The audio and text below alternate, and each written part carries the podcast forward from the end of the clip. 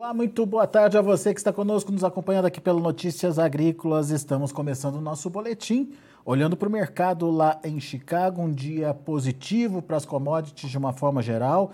Trigo subindo bem, subindo forte, de 70, 60, quase 70 pontos, limite de alta ali. O setembro, por exemplo, bateu nesse limite de alta, 12,51, acabou fechando assim para o trigo. A gente teve um dia bastante interessante também para o milho, com negociações nos mais curtos acima dos 20 pontos. E a soja é, também teve um dia bastante interessante, com valorizações de 10 a 13 pontos nos principais vencimentos. Vamos lá para o oeste do Paraná, lá para Cascavel, onde está Camilo Motter, direto da Grande Oeste Corretora. Seja bem-vindo, viu, seu Camilo? Obrigado por estar aqui com a gente, nos ajudar a entender as variações desse mercado. Soja, vamos, vamos fixar na soja aí, é, principalmente porque foi um dia interessante para a soja, de volta das altas aí uh, para os contratos, né, seu Camilo? E uh, os contratos, pelo menos os primeiros vencimentos, voltando aí é, para cima dos 16 dólares por bushel. O que, que aconteceu de diferente no mercado hoje, seu Camilo? É verdade, um dia bem interessante, meu caro Alexander. Boa tarde a você, boa tarde a todos que nos ouvem e nos assistem aqui pelo Notícias Agrícolas. Bom, na verdade, hoje a semana começa com bastante novidades, né? É, especificamente olhando para a soja, a semana passada foi uma semana muito laica, a semana vinha negativa, e com o fechamento acima de 30 pontos na sexta-feira, acabou fechando uma semana positiva em apenas 1,5%. Agora, hoje dá sequência a estes ganhos da sexta-feira. O que, que nós tivemos de importante que vale a pena acompanhar nos próximos dias. Em primeiro lugar, milho e trigo em forte alta lá fora, como muito bem você citou, que deram sustentação para a soja também. O trigo uh, teve uma alta bastante expressiva, sobretudo por causa de medidas restritivas à exportação pela Índia. A Índia é o segundo maior produtor de trigo do mundo, atrás apenas da China, com uma produção ao redor de 108, 110 milhões de toneladas e com exportação de 8 a 10 milhões de toneladas, né? Tem alguns países que compram forte, tipo o Egito, por exemplo, que é o maior importador de trigo do mundo, com cerca de 8 ou 9 milhões de toneladas. Ele é grande importador de trigo da Índia. E a Índia suspendeu as exportações, mas o mercado, especulando melhor, acredita que a China vai manter, aliás, a, a Índia vai manter contratos negociados anteriormente, é, sobretudo com alguns países da África, e vai manter essas exportações também. Bom, o, o, fator que afetou bastante o trigo, fechando com limite de alta e na posição presente, foi exatamente essa restrição às exportações por parte da Índia. O mercado tinha sofrido um baque grande com o início da guerra entre Rússia e, e Ucrânia, com a invasão da Rússia na Ucrânia porque ali só dali saem cerca de 30% das exportações mundiais do cereal, né? E agora sofre mais um revés com essas decisões da Índia, né? O milho é outro produto que foi bastante é, suportado hoje. Aí entra o atraso do plantio norte-americano e entra também preocupações com o clima no Brasil. O Brasil caminha para ter uma safra relativamente cheia no milho, mas neste momento se agrava um pouco mais seca no centro-oeste, em alguns pontos do centro-oeste. Já há relatos que pode ter perda de 5 a 7 milhões com a seca no centro-oeste brasileiro. E agora essa ameaça de que o sul do Brasil, alguns pontos do Paraná e do Mato Grosso do Sul, podem ter alguma geada nesta semana. Ah, eu conversando com muita gente, vendo muitos institutos de meteorologia, Realmente as temperaturas devem cair para cerca de 2 graus aqui no oeste do Paraná, alguns pontos, eventualmente até 1 grau, mas tudo isso eh, pode oscilar 1 ou 2 graus a mais ou a menos, e estamos, portanto, nessa dúvida entre ter ou não ter geadas em áreas de produção do uh, milho safrinha. Claro que essas áreas todas estão ainda suscetíveis a perdas, se houver realmente geadas, né? mas precisamos ver amanhã. De qualquer maneira, o mercado se antecipou e colocou isto como um fator positivo e as cotações subiram lá fora, como aqui dentro também houve retração dos ofertadores, dos produtores, e portanto as negociações ficaram bem travadas, com indicações aí mais altas, né? Tudo isso afetou a soja. Estou falando desses dois produtos para dizer que a soja, em essência, ela foi suportada pela alta do milho e pela alta do trigo. Mas, claro, persiste o atraso no plantio norte-americano. Agora, às 5 horas, eh, saiu um novo relatório, nova atualização eh, sobre o plantio norte-americano. Na semana passada estava em apenas 12% contra uma média de 24% e segue o excesso de umidade em extensas regiões de produção lá nos Estados Unidos. Vamos ver daqui a pouco quais são os números que vão sair, né? Ah, há também uma, um outro fator importante, um alívio bem expressivo nas medidas anti-Covid na China. A China, é bom lembrar, fez um lockdown recente lá muito agressivo e, portanto, com implicações sobre a demanda de uma série de produtos, entre elas a soja. Então, há expectativa de que possa retomar um pouco mais as compras de parte da China. Né? Então, a demanda estaria em alta. Enfim, diversos, diversos fatores que acabaram influenciando positivamente e devem continuar influenciando nos próximos dias.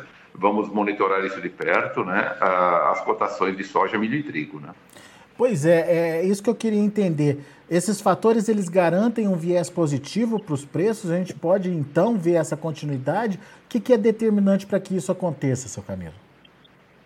Eu acredito que eh, ainda não está totalmente precificado isto, né? Por exemplo, vamos começar pelo plantio norte-americano. Este vai, nós vamos continuar falando dele, dele por um bom tempo ainda, até vermos a, a safra americana implantada. Devemos lembrar que há dois anos atrás, o excesso de umidade eh, no meio oeste norte-americano fez com que houvesse uma redução da área semeada, tanto de milho quanto de soja, né? Isso teve depois implicações com uma, uma redução drástica nos níveis de produtividade, de produção especialmente, porque a área foi menor, mas a produtividade também foi afetada. No último ano já houve um melhor ritmo de plantio, uma boa evolução da safra, com problemas climáticos mais ao norte, mas que não chegaram a afetar de forma expressiva a produção total, né? Então tivemos aí níveis praticamente dá para dizer recorde de produção no último ano, né? E agora se espera uma safra cheia. Mas quando se espera uma safra cheia e recorde da ordem de 125, 126 milhões de toneladas, não é a melhor forma de começar a estação atrasando o plantio. Né? E é isso que o mercado começa a precificar também de forma um pouco mais atenta. Né? Os é, é. demais fatores também, como a Índia isso vai continuar tendo reflexo. Vamos ver como é que a Ucrânia, que tem produto represado, consegue participar melhor do mercado internacional, precisando exportar, mas com os portos Mar Negro e Azov é, totalmente trancados pela Rússia, fica difícil isso para um retorno no mercado é, num tempo hábil de ter implicações mais curtas agora, né? Enfim, tudo isso vamos ter que ir monitorando, né? Agora, é, seu Camilo, aquela questão de safra americana muito sensível à variação climática continua. Continua e não só pelo plantio, né? Isso nós vamos ver pela frente, né? É, porque é um ano de, de muitas irregularidades climáticas mundo afora, né? Então, acho que isso vai continuar como fator decisivo para a formação do preço pela frente. Muito bem. Então, isso é Chicago. A gente tem que acompanhar o que está acontecendo nos Estados Unidos. Daqui a pouco sai um relatório importante para ver se a safra evoluiu, ou se o plantio evoluiu ou não por lá. Mas, de qualquer forma, o andamento do plantio é importante nesse momento para a precificação. E a partir daí do desenvolvimento da lavoura, também o clima vai ser importante para a gente medir quão grande ou pequena vai ser a oferta aí é, da produção americana, seja de milho, seja de trigo. Agora, e no, e no Brasil, seu Camilo, o que, que a gente tem que entender, o que, que a gente precisa prestar atenção? Bom, veja bem, aqui no Brasil, uh, câmbio, além de todos os fatores internacionais, já que são commodities uh, agrícolas e, portanto, de formação de preço internacional, aqui dentro, atenção para o câmbio, nós passamos a entender que o câmbio adquiriu um novo patamar, dificilmente ele volta a cair abaixo dos 5 e tem as tensões políticas pela frente com o ano de, eh, de eleição. E também a inflação que segue persistente, né? Então, nós entendemos que a taxa de câmbio volta a se firmar nesses patamares daí para cima, podendo ter alguma pegada mais forte. Ah, também vamos ter que monitorar de perto a elevação ainda maior da taxa de juros americanas. Né? É, acho que, na medida em que aumentam as tensões e pode um governo mais hostil a capitais internacionais, a investimentos, a iniciativa privada, um governo nessa ordem mais atento a, gastos públicos, sem tanta observação das contas fiscais, não é? Tudo isso pode eh, afetar a taxa de câmbio e ela ser elevada. Né? E isso vai ter implicações na formação do preço, como o preço das commodities, como também implicações eh, com aumento nos custos de produção. Né? Mas isso, isso, isso na prática é, muda a estratégia do produtor que tem a soja na mão é, é, em termos de, de negociação, seja para seja a safra velha, seja para safra nova, seu Camilo?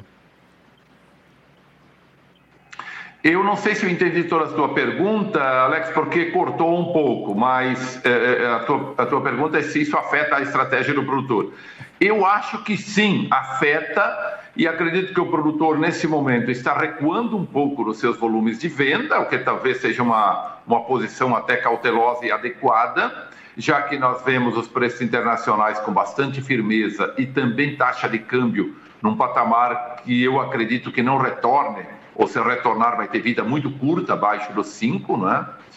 Portanto, ele pode alongar um pouco mais a participação dele no decorrer do tempo. Uma outra coisa importante é que com o ritmo mais lento das exportações nossas, os prêmios deram uma segurada também, mas eu acredito que isso, por causa desta, até certa, nós tivemos até aqui até certo, uh, vamos dizer, as, as exportações brasileiras de forma geral um pouco comedidas, as importações chinesas também um tanto comedidas, né? É, mas acredito que não cai abaixo dos níveis que viemos até agora isto pode ser retomado. Então, na visão interna, a quebra de safra, que foi bastante expressiva, ela ainda não se manifestou e pode se manifestar um pouco mais para frente, com uma melhor performance da indústria nacional, uma melhor participação da indústria nacional, e, portanto, essa escassez de produto que poderia aparecer no começo da temporada, ela vai se manifestar muito mais no final da temporada e com isso podemos ter preços melhores lá pela frente. Mas, obviamente, que aquele velho conselho do, do caldo de galinha, e a canja de, de, de, caldo de galinha, não é? que não faz mal para ninguém, ela vale também aqui. Vendas, participação comedida, aproveitando momentos bons que se vai tendo pela frente. Né?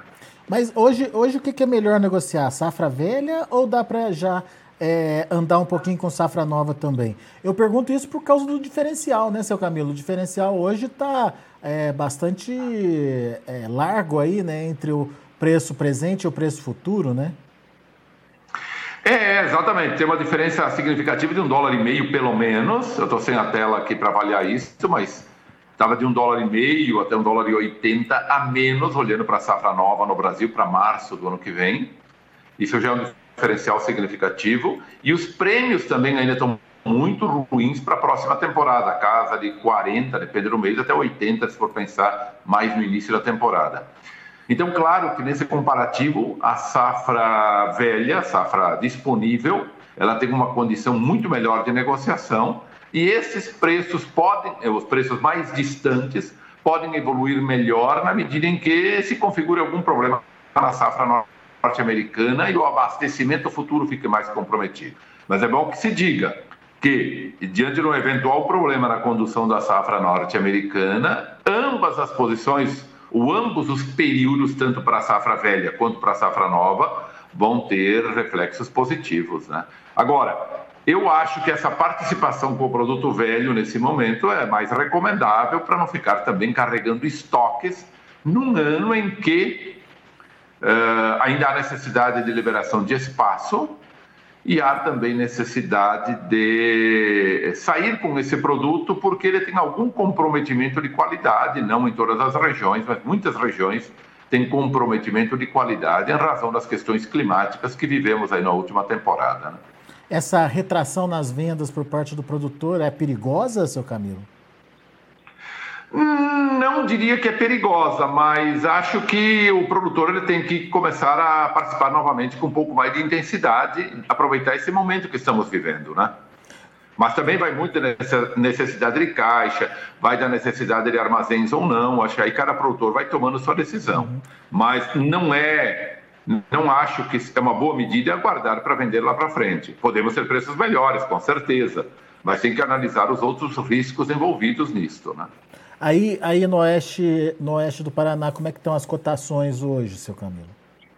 Hoje, cotações na faixa de 192 a 194, dependendo de prazos, né? Porto de Paranaguá acima de 200, se esticar um pouquinho o prazo, 200, 202 reais.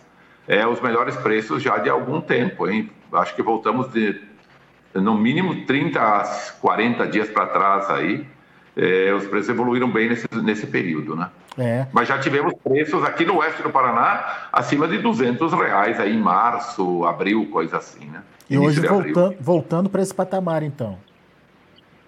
Sim, sim. Eu diria que tá, aos poucos está caminhando para isso. Né? O mercado está muito nervoso, muito atento e preocupadíssimo com o atraso do plantio norte-americano. Muito bem. Vamos ficar de olho também nesse plantio por lá. Seu Camilo, muito obrigado pela sua participação aqui conosco no Notícias Agrícolas, sempre pontuando informações importantes na tomada de decisão aí para o produtor. Volte sempre, seu Camilo. Valeu, meu caro Alex. Abraço a você, abraço a todos, até a próxima. Grande abraço, Tchau. até mais. Tá aí, Camilo Motter, direto lá da Grana Oeste, direto lá de Cascavel, no Paraná, aqui com a gente no Notícias Agrícolas. Vamos aos preços, vamos ver como estão encerrando as negociações lá na Bolsa de Chicago, de olho na tela. A gente tem um julho fechando com 10 pontos de alta, 16,56. Agosto, 16 dólares e 7 por bushel, 11,75 de alta. Setembro, 15 dólares e 46, uma alta de 13 pontos mais 25. E o novembro, olha só a diferença aí do novembro para o julho, é, bem naquela casa de mais de um dólar ali que o seu Camilo tinha citado. 15, é, 15 dólares e 12 centos por bushel, 13 pontos mais 75 de alta. Vamos ver o milho. Julho, 8 dólares e 9 centos por bushel, subiu bem, subiu 28 pontos mais 25. Setembro, 7,78 alta de 20 pontos e meio. Dezembro, 7,65, alta de 16 pontos mais 75. Março de 2023, 7 dólares e 68 centos por bushel, uma alta de 16 pontos mais 25 uh, ah, nesse vencimento para março de 2023. Vamos ver uh, o trigo. Trigo hoje, altas expressivas. Para setembro, 12 dólares e 51 centos por bushel. Teve 70 de alta. Para dezembro, 12,54 69,25 de elevação. Para março, 12,45, 63 pontos de alta. E maio, 12 dólares e 10 centos por bushel, uma alta de 49 pontos mais 25. São os números de hoje já do mercado de grãos lá na Bolsa de Chicago. A gente vai ficando por aqui. Agradeço muito a sua atenção e a sua audiência. Continue com a gente. Se inscreva em nossas mídias sociais. No Facebook, Notícias Agrícolas. No Instagram, arroba Notícias Agrícolas e em nosso Twitter, arroba Norteagri. E para não perder nenhum vídeo, não se esqueça de nos acompanhar no YouTube e na Twitch Notícias Agrícolas Oficial.